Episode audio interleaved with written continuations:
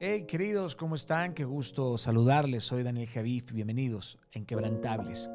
Hoy quiero hacer una pequeña reflexión acerca de los siete dones espirituales. Y para ello, quiero que nos enfoquemos en Romanos 12.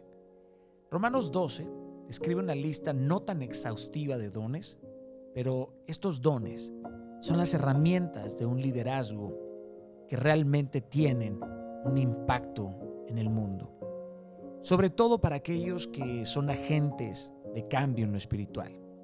A esta lista comúnmente se le llama la lista de los dones motivacionales. Estos siete dones son centrales en nuestra vida y fungen como el eje sobre el que giran nuestros talentos en particular. Y quiero definirte los dones. El primero, don de profecía. Ese don que consiste en desafiar a otros declarándoselo al mundo entero. A otros hablando de la verdad de Dios, haciendo un llamado a la acción en fe. El don de servicio o el don de ministración. Es el don de servir a otros. Es el don de suplir sus necesidades con el fervor que nace de un amor generoso.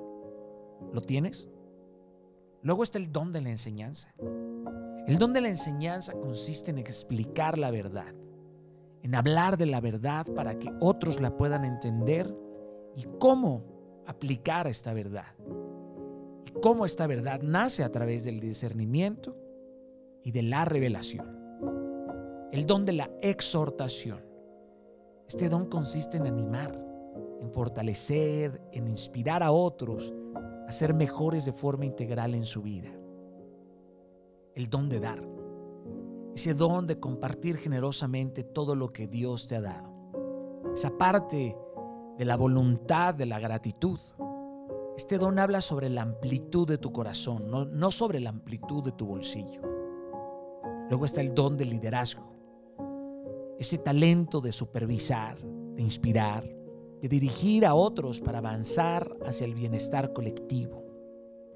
Y por último, el don de la misericordia el don de empatizar, de animar, ese don de desarrollar la compasión por quienes sufren en la tierra.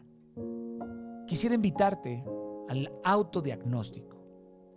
Esta es tu responsabilidad.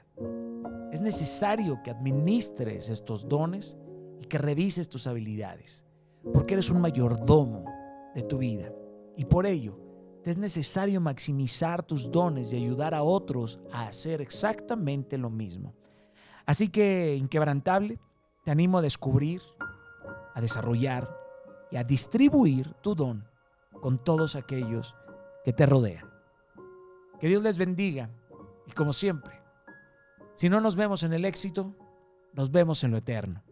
Gracias por compartir este contenido y gracias por formar parte de esta bella comunidad.